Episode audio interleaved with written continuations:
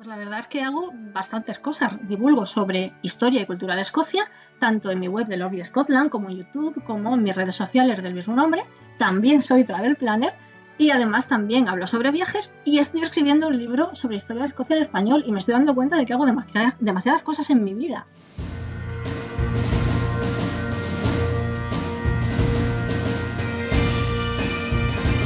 Yo estoy dispuesto a levantarme y abandonar la mesa, porque yo he venido aquí a hablar de mi libro. Bienvenidos, bienvenidas a este episodio 99 de Escocia sin Límites, vuestro podcast si queréis conocer, venir o volver a estas tierras, porque Escocia es así, Escocia te atrapa. Yo soy, como siempre, Andrés, guía turístico y director en Mundo Escocia. También me podréis encontrar en experienciaescocia.com y hoy estoy muy contento porque nos va a acompañar de nuevo Ana, escritora, bloguera, diva, la cara de Lovely Scotland. No sé cómo definirla y la mayoría de personas que la conocéis pues pensaréis lo mismo.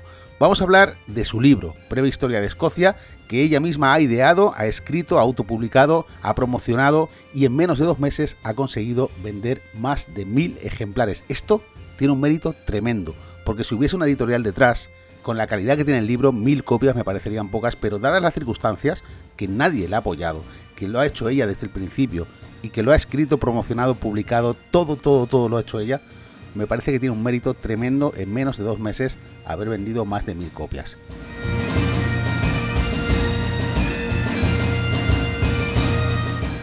Bueno, pues Ana, aquí te tenemos otra vez en este tercer episodio que vas a hacer y, bueno, hoy a que has venido aquí. Bueno, pues yo aquí he venido, si me deja, a hablar de mi libro. A hablar de tu libro, porque, bueno, ya sabes que, hay gente que está esperando este episodio para ver estos intríngulis, ¿no? del proceso de, escritura del libro, que ¿cuánto tiempo te ha llevado? Pues me ha llevado entre unas cosas y otras mm, dos años, yo diría que más, quizá dos años y medio.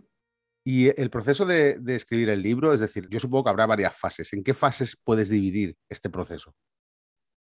Pues mira, Primero está la fase de la idea, porque la idea yo tuve que madurarla mucho tiempo y sobre todo también hasta que me atreví a hacerlo, porque claro, una cosa es decir, pues yo escribiría un libro de historia y otra cosa es pensar que puedes hacerlo y ponerte a hacerlo. Y luego la fase de documentación, que en mi caso fue muy larga, había muchas cosas que no conocía lo suficiente y esa fase yo creo que duró más de un año, quizá un año y algunos meses. Y cuando ya te sientes, bueno, cuando ya sientes que estás documentada, eso no llega nunca. En mi caso no, llegaba nunca. Yo siempre pensaba que me hacía falta más información. Pero bueno, la fase de redacción, pues yo creo que fueron unos nueve meses y luego ya la maquetación, que es el final, que fueron un par de meses y fueron un infierno. Mm, a ver, si tuvieras que, digamos, volver a empezar, ¿harías, ¿seguirías los mismos pasos o cambiarías algo? Yo creo que sí, porque es que no me imagino qué otros pasos se podrían seguir para escribir un libro de historia. Lo que sí me gustaría quizás es tener incluso más tiempo para documentarlo, pero yo creo que todo el tiempo que me dieran iba a ser poco, porque nunca iba a, sentir que tenía suficiente.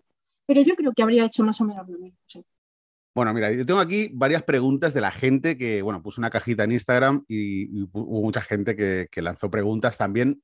Había gente que no lanzaba preguntas, sino simplemente quería felicitarte como el caso de Paqui, por ejemplo, que te felicitaba por el libro, también Betimar. Hay gente que, simplemente escribió para, para decirte lo, contentos que están de tener tu libro ya y de estar leyéndolo, porque un 85% de la gente que escribió en esta cajita de, de, Instagram estaba en el proceso de lectura todavía. Entonces, yo he terminado de leerlo ya, me parece impresionante. De hecho, yo últimamente me estaba acostumbrando a leer por las noches y a leer, pues, eh, sobre todo novela, novela de todos los tipos, terror, histórico, etcétera, ¿no? Pero leerme tu libro por la noche pues ha sido una pasada, porque era el típico momento de que no te puedes dormir, no puedes acabar hasta que no termines el capítulo, pero es que era terminar el capítulo y volver a empezar el siguiente, ¿no? Y, así, y al final en una semana me lo, me lo leí. No sé, supongo que la gente, bueno, la gente pregunta porque también tiene curiosidad. Por ejemplo, Caro Cedarri pregunta, ¿cómo te las arreglaste para maquetar el libro? Mal, me las arreglé mal. A mí estas cosas se me dan realmente mal, no lo siguiente. Entonces, la verdad es que me pareció una parte dificilísima solo porque alguien lo maquetase por mí, habría deseado que una editorial estuviera detrás. Es realmente complicado. Y bueno, primero tuve que aprender a hacerlo porque lo que tú ves en tu editor de texto luego no es exactamente lo que se ve en el previsualizador del editor de libros, es como, vas un poco a ciegas realmente. Y bueno, seguro que hay mejores formas de hacerlo, pero la verdad que me resultó bastante complicado. Y el resultado es que el libro quedó relativamente bien maquetado, pero no quedó quizá perfectísimo, motivo por el cual hoy sale la segunda edición. Sí, bueno, esto supongo que es normal. Al final eh, hay una evolución también en las cosas y, en la segunda edición se corregirán cosas que estaban mal en la primera y la tercera te pasará lo mismo con la segunda. Hay aquí gente también que pregunta, ¿te frenó en algún momento la ironía o en algún pie de página se refieren, ¿vale? ¿O lo diste todo? Porque los pies de página son muy tú. Sí, porque claro, yo cuando estaba escribiendo el libro a mí me salía toda esa ironía y ese sarcasmo absolutamente malsano que llevo dentro 24 horas al día, pero pensé, no, no puedo poner esto en el texto, tengo que ser como más historiadora, ¿no? Como más profesional, tengo que tomar una distancia de las cosas. Y entonces pensé, bueno, pues ya está, pongo unos pies de página donde pueda ser mayor. Y no, no, no me frenó nada, no me dejé frenar por nada, de hecho creo que ahí está alguna palabra más adelante, porque como al fin y al cabo soy yo la que se lo guisa y se lo come, porque no hay ninguna editorial que me ayude detrás o que me diga, Ana, no puedes poner la palabra culo en un pie de página. Pues yo lo pongo y ya estaría fue el proceso, esto, esto, te lo pregunto yo, un paréntesis, el proceso fue em, muy tedioso, es decir, eliminaste muchas cosas o, añadiste cosas a última hora, o, más o menos fue algo lineal. El proceso de la redacción del manuscrito, ¿quieres decir? Sí, sí. Uf, fue muy tedioso, fue muy largo, cambié muchísimas cosas y algo que creo que ya he comentado en redes sociales varias veces, el libro que empezó no es el libro que estáis leyendo, los primeros, no sé si cinco o seis capítulos que escribí, los borré y los tiré a la basura porque no eran el libro que quería escribir y no servían. Así que, imaginaos, si fui capaz de tirar cinco capítulos a la basura, todo lo que ha cambiado durante el proceso de redacción, muchísimo, muchísimo. Bueno, son 30 capítulos con 400 páginas que empiezan desde la formación geológica de Escocia hasta prácticamente ayer los acontecimientos más importantes en la historia de Escocia, por eso también quizá el título, ¿no? Breve historia de Escocia, aunque te aseguro que de breve no tiene nada y me ha encantado leerlo. Eh, ¿Desde qué momento supiste que te gustaba la historia? Antes del libro ya, es decir, tú cuando decides decir, no, me voy a, dedicar a estudiar historia. Pues fue, fue bastante pronto. Yo era una de esas niñas raras que desde los 12 años sabía lo que quería estudiar, un poco repelente, ¿no? me repollo porque a mi padre siempre le gustó mucho la historia, entonces era una costumbre suya sentarse conmigo en el sofá con un libro que tuviera también imágenes y eso para no aburrirme y explicarme un montón de cosas, de todo, sobre todo de Roma y de Grecia, que es lo que más le gusta, pero de cualquier parte de la historia del mundo. Y a mí me gustó muchísimo, quizá por eso, ¿no? Por la conexión que uno tiene con, con su padre cuando es pequeño, entonces le das importancia a esas cosas, son momentos especiales. Y enseguida le cogí amor a la historia. Y yo creo que con 12 años, antes de entrar al instituto, yo ya sabía lo que quería estudiar. Muy bien, pregunta por aquí, Tales Sanflames, ¿qué capítulo se te hizo bola? ¿Alguno especialmente difícil de documentar o escribir? Pues mm, como tal, bola, bola quizá no, pero el capítulo de los Covenanters, todos esos problemas de religión, incluso la invasión de Cromwell y todo eso, se me hizo un poco más complicado que el resto, porque es una época histórica que por gustarme menos, controlo menos, porque al final uno termina leyendo de lo que más le gusta. Entonces, pues de historia o de historia antigua, medieval, pues yo mucho, pero esa parte, esa parte nunca me gustó mucho y se me hizo un poco más difícil. Pero el caso es que cuando empecé a profundizar en la documentación me di cuenta de que era una época increíble, apasionante, mucho más de lo que yo pensaba. Y por eso al final quizá pues invertí más tiempo, pero como que no se hizo bola. ¿no? A ver, la época de Cromwell a mí tampoco me, excita demasiado, digamos, ¿no? Pero, pero sí que es cierto que es, bueno, es parte de la historia de Escocia, pero es como tú dices, hay veces que, hay épocas que te gustan más, o por lo menos que no que, no que te gusten más, porque las guerras de independencia pues no son bonitas, ¿no? Pero sí que te interesan más, ¿no? Y a mí me pasa igual. Y al final, pues eh, hay, hay, varios, hay varias, varios periodos en la historia de Escocia que están muy definidos, que creo que cuando la gente viene a un tour o quiere conocer más sobre Escocia, pues eh, son momentos clave que hay que comentar. Pero sin embargo, pues yo el libro lo he disfrutado porque he conocido detalles que supongo que en ese proceso de documentación, pues no sé si te sorprendieron mucho o te sorprendieron poco. A mí, desde luego, hay detalles en el libro que me han sorprendido mucho de la historia de Escocia que no conocía. Y bueno, la verdad es que es algo que para quien no lo haya leído, si le interesa la historia en general y si le interesa en particular la historia de Escocia, creo que es algo fundamental. Tener el libro, leerlo, porque, porque vamos, eh, aporta, aporta muchísimo. Ana, yo te quiero hacer algunas preguntas también, eh, ya a nivel personal, bueno, a nivel personal no sobre el libro, pero ya a nivel particular, ya esto no es la gente que ha preguntado, sino estas preguntas te las hago yo. Eh, si pudiese ser un personaje de la historia de Escocia de los que describes en el libro, ¿qué personaje sería? es una pregunta muy complicada porque la mayor parte de personajes de la historia de Escocia lo pasan muy mal, ¿no? Entonces, como, ¿quién soy? Robert de Bruce no me vale, William Wallace ni mucho menos, ¿no? María Estuardo, por favor, no. Pero bueno, mm, hay algunos personajes simpáticos, relativamente simpáticos, como por ejemplo, ni siquiera sé si lo menciono en el libro, yo diría que sí. ¿Tú conoces al hombre pájaro del castillo de Stirling? Hombre, claro, claro. ¿El hombre pájaro sería ser hombre pájaro? yo quiero ser como el hombre pájaro, porque este fue un señor ¿no? que saltó de las almenas del castillo de Stirling vestido con plumas de pájaro y dijo que, él volaría hasta Francia, así. Eh, sorpresa, no voló hasta Francia y se despeñó por el risco. Pero es que no se hizo prácticamente nada y encima quedó como un señor. No sé, a mí me encanta ese hombre. Me sorprende de todos los que hay. Bueno, también es verdad que es que todos, lo que tú dices, acaban maltrechos, casi todos. O sea, al final es complicado. Este hombre por lo menos salió ileso.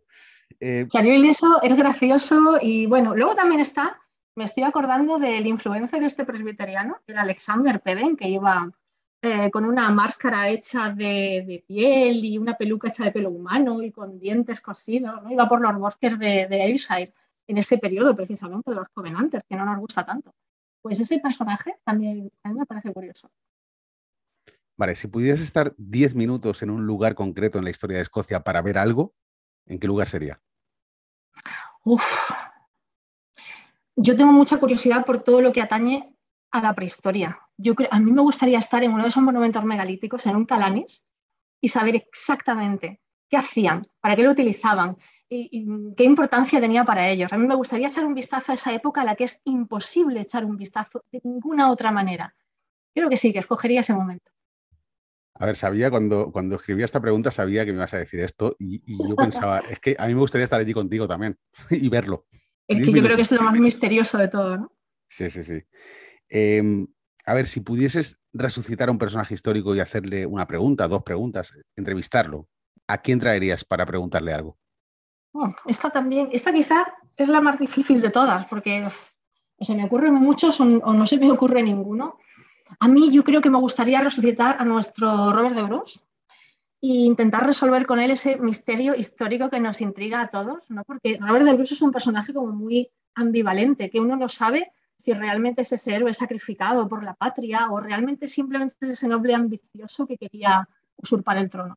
Yo creo que le resucitaría a él y le preguntaría, por favor, Roberto, dime tus motivaciones y por qué lo hiciste. Oye, es verdad eso que, dicen, ¿no? O, por lo menos que se comenta mucho, que la historia la escriben los que ganan, ¿no? Entonces ah, es difícil ya documentarte de por sí porque al final no tienes las dos versiones.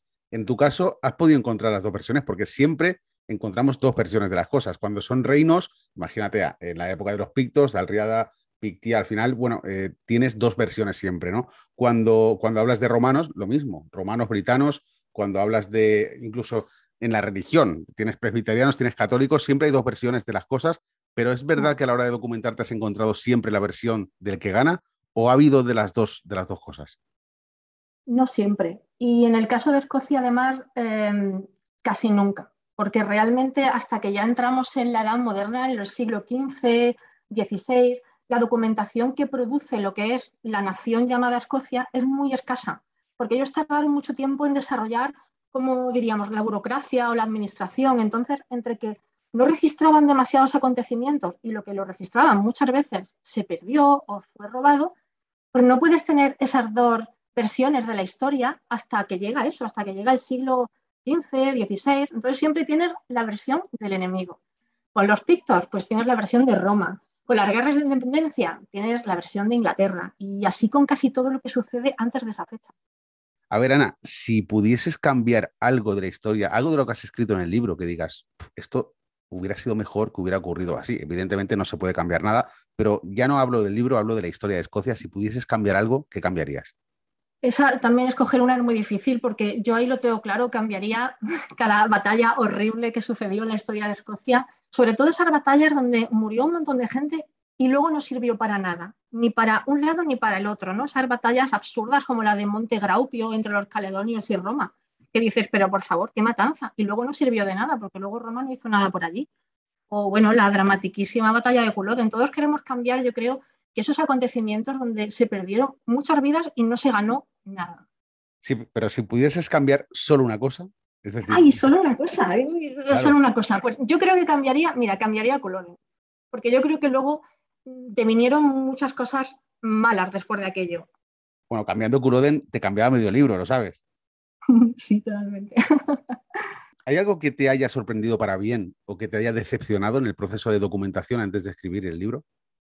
Pues mira, para bien eh, me ha sorprendido, bueno, quizás no sorprendido, pero toda esa ausencia que tenemos de material sobre historia de Escocia en español. Obviamente cuando te vas al inglés, no es que haya, es que hay millones de cosas escritas desde hace mucho tiempo, con lo cual es relativamente fácil documentarse para escribir un poco al nivel que yo lo he hecho, ¿no? a nivel divulgación porque luego si te vas a fuentes más antiguas y sobre todo a fuentes primarias, un acta capitular o una crónica real, ese, el acceso no solo es difícil, sino que muchas veces no hay nada a lo que recurrir. Es muy complicado. Hay una gran parte de la historia de Escocia que es mucho de especulación. Pero bueno, tiene esas dos cosas buenas. De la parte que sí conocemos se ha escrito muchísimo. Claro, es una lástima que durante el transcurso de la historia se haya perdido mucha documentación sobre lo que ocurría, incluso registros que se perdieron en varios periodos además. Y bueno, pues al final lo que queda, lo que hay, lo que el libro está muy bien. Para, a mí me encanta el libro porque es difícil, es difícil encontrar información sobre Escocia, sobre las épocas en las que hablas cuando te vas muy atrás en el tiempo, es muy complicado el poder ser preciso y además eh, lo que me gusta es que intenta ser lo más rigurosa posible dentro de esta falta de información que hay en algunos periodos. Ah, una cosa que ocurre mucho con la historia de Escocia, que creo que lo digo incluso en la introducción, es que hay un montón de bulos que se han ido transmitiendo a lo largo de la historia que nos han llegado. Entonces es como que todo navega siempre como a medio camino entre lo que, lo que fue, lo que pudo ser y lo que se han inventado que pasó. Como pasa, por ejemplo, con el tema de las actas de proscripción que vinieron después de Culloden. Ahí se han metido en la lista de prohibiciones eh, a los escoceses pues, un montón de cosas que luego realmente no fueron reales, ¿no? como la historia de las gaitas o de hablar gaélico y todo eso. Oye, si pudieses eliminar del mapa una dinastía de reyes, porque hay varias, ¿qué dinastía dirías? Estos no tenían que haber estado nunca gobernando Escocia. No, pero no hay ninguna buena. pues, pues, no lo sé. La más mala, la más mala, Ana. Ay, la más mala. A ver, los Estuardo acabaron muy mal, ¿eh? porque a mí los últimos Estuardo me tocan las narices bastante, que todos sabemos cómo acabó la cosa con Bonnie Prince Charlie. Entonces, a lo mejor esos últimos Estuardo los podríamos quitar. Bueno, Ana, pues tenemos por aquí a Carlos que también te quiere hacer alguna pregunta. Eh, Carlos, ¿a qué la tienes disponible para que te conteste lo que tú quieras? Buenas, Ana, ¿qué tal? ¿Cómo estás? Hola, muy bien, muy contenta de hablar contigo. Yo también, ya, yo también. Bueno, eh, nada, decirte que ya he empezado el libro, no me ha dado tiempo a leer mucho porque como nos lo, diste el otro día, pues no me ha dado tiempo a leer mucho, pero, pero bueno, la verdad es que lo, poquito que he leído me ha enganchado y tengo muchas ganas de acabarlo y, bueno, y dar mi, mi, opinión respecto al libro. Pero bueno, me gustaría hacerte alguna pregunta sobre esta creación, ¿no? Sobre, sobre tu bebé. Y bueno, una de ellas es que yo se lo he hecho a algún amigo que, ya ha escrito libros anteriormente, y es ¿qué es lo que más te ha costado de escribir el libro? Pues lo que más me costó, que, bueno, antes se lo estaba contando Andrés, pero yo creo que esta sería una respuesta un poco diferente. Lo que más me costó fue encontrar el lenguaje del libro, porque claro, eh, cuando tú te pones el primer día delante del ordenador y la página está en blanco, con perdón, es un momento terrorífico. Es como, yo y tengo que escribir un libro de 400 páginas, o sea, ¿cómo voy a hacer esto? Así que lo más complicado fue eso, fue empezar y encontrar el lenguaje del libro. Me lo, puedo imaginar, porque yo alguna vez cuando tengo que escribir algún artículo es como, bueno, ahora, ahora por dónde empiezo, ¿Qué, cómo, cómo, comienzo esto? ¿no? Y es, una hoja a lo mejor, o son dos hojas, pero es cómo comienzo este artículo y por dónde lo comienzo y sobre todo para enganchar y que la gente lo acabe leyendo, ¿no? Que es lo que, todo el mundo quiere, que es lo que, lo que escribimos, ¿no? Y otra pregunta, ¿qué es lo que más has disfrutado haciendo el libro? Mm, pues, oye, es más difícil de lo que parece esta pregunta, porque eh, es que este libro ha sido como una especie de eh, embarazo muy largo y complicado y parto y doloroso, entonces la verdad es que no lo sé. Yo he intentado disfrutar todo el proceso y en verdad creo que la parte de la documentación ha sido lo que más me ha gustado, porque ha sido la parte en la que yo también he tenido la oportunidad de aprender un montón de cosas que no sabía, ¿no? porque luego ya la parte de redacción te limitas a volcarlo de la forma que crees que mejor le va a llegar a la gente no es divertida la parte de documentación, porque además estás relajado porque no tienes que estar ahí pendiente de y ahora cómo voy a escribir esto. ¿Cuántos libros has leído para poder acabar escribiendo el tuyo? La verdad es que no los he contado, pero como mínimo 25 eh, o 30 como mínimo de libros y luego de artículos, de papers y de cosas que se pueden encontrar en Internet, mm, no sé, más el doble de eso, yo creo que he llegado a leer, pues no sé, 70 o 80 textos diferentes. Ana, yo creo que, en este sentido eh, lo más difícil de todo es cribar, ¿no? Es hacer la criba entre todo lo que lees, todo lo que quieres escribir y todo lo que hablábamos antes, ¿no? Que hay veces que hay cosas que no puedes dar por sentadas y ciertas, tienes que comprobarlas varias veces en varias fuentes. Claro, y no solamente eso, el otro día también lo decía por stories, cuando tú pillas un, ya sea un paper o un libro de historia de cualquier tipo, yo lo primero que hago es ir a mirar quién lo ha escrito, eh, dónde se formó esa persona, cuál ha sido su trayectoria, porque hay que tener mucho cuidado también, ¿no? Con dónde va uno a leer cosas, porque sobre todo hoy en día con Internet, pues cada uno, y yo soy la primera, publica lo que quiere en, la red. Y hay que tener cuidado un poco con ese tipo de cosas. Bueno, Ana, me alegro haber hablado contigo, me alegro de que haya llegado ya esas mil ventas del libro y espero que tengas muchos más éxitos en este y en los próximos libros que vengan, los que quieras escribir. Muchas gracias, Carlos, muchas gracias. Bueno, hasta la próxima. Hasta luego. Bueno, Ana, pues eh, escucha, cuéntanos, cuéntanos eso que tenías, que tenías preparado para los oyentes del programa. Claro, porque yo quería tener un detalle, ¿no? En atención a Andrés y a todos los que escucháis el programa, y entonces he preparado un código de descuento, porque en la web tengo el libro en PDF. Hay mucha gente que a muchos países no le llega el libro en físico o el libro en Kindle, o sencillamente gente a la que le gusta ¿no? leerlo en la tablet o en el ordenador. Entonces en la web tenéis el libro en PDF. Y con el código Escocia sin límites tenéis un 30% de descuento. Vale, Escocia sin límites todo junto, tienen que escribirlo todo junto en la cajita de cupón todo junto. Da igual en mayúscula o en minúscula, que lo he comprobado y funciona, todo junto, jueces sin límites, en la cajita del cupón que sale en el checkout, como habitualmente sale en las tiendas online, y eso os da un 30% de descuento. Creo que elija el libro en PDF en unos 6 euros. Muy bien, pues si hay alguien que todavía no lo ha leído, que, lo dudo, porque todo el mundo está esperando este episodio para, para, escuchar tus impresiones y además hay mucha gente que está en el proceso de leerlo, pero bueno, si hay alguno que no lo tiene todavía, pues ahí lo puede conseguir con este descuento del 30%. Ana, muchas gracias por todo. Eh, me despido ya de ti. Pero escucha, eh, ¿este será el primer libro de muchos? ¿Es el único que vas a escribir? ¿Tienes algo en mente? Porque esto también lo han preguntado mucho. Eh, ¿Quieres que te dé una primicia aquí en este momento de nuestra vida? Oh, por favor, primicias en Escocia sin límites, por supuesto. Esto ya, esto ya es la, la pera, vamos. Vale, pues no solo va a haber otro libro más, sino que posiblemente este mismo año haya esto no lo sabes ni tú, es que es increíble. Posiblemente haya dos. yo, sabía, que había uno, pero dos no. que estoy muy loca, estoy muy loca. Yo creo que va a haber dos, ¿eh? Oye, pues eh, seguro, seguro que, va a ser, que va a ser un exitazo, porque te digo una cosa, te lo puse en la reseña de, Amazon, porque yo el libro lo compré los primeros días que salió, después es verdad que me lo regalaste y le agradezco, porque tengo la copia firmada, pero te digo lo que te dije en la reseña, yo sabía que iba a ser bueno, pero fue mejor de lo que yo pensaba. Me alegro muchísimo de que, sobre todo, a, gente como tú, que amáis tanto la historia, os esté gustando, porque mm, esa es la mejor reseña y el mejor piropo que se le puede dar a un libro como este. Bueno, pues Ana, te espero por aquí. Cuando quieras, esta es tu casa, ¿vale? Y, y estamos en contacto, como siempre. Muchísimas, muchísimas, de verdad, muchísimas gracias, porque me encanta que me des este espacio siempre. Muchísimas gracias.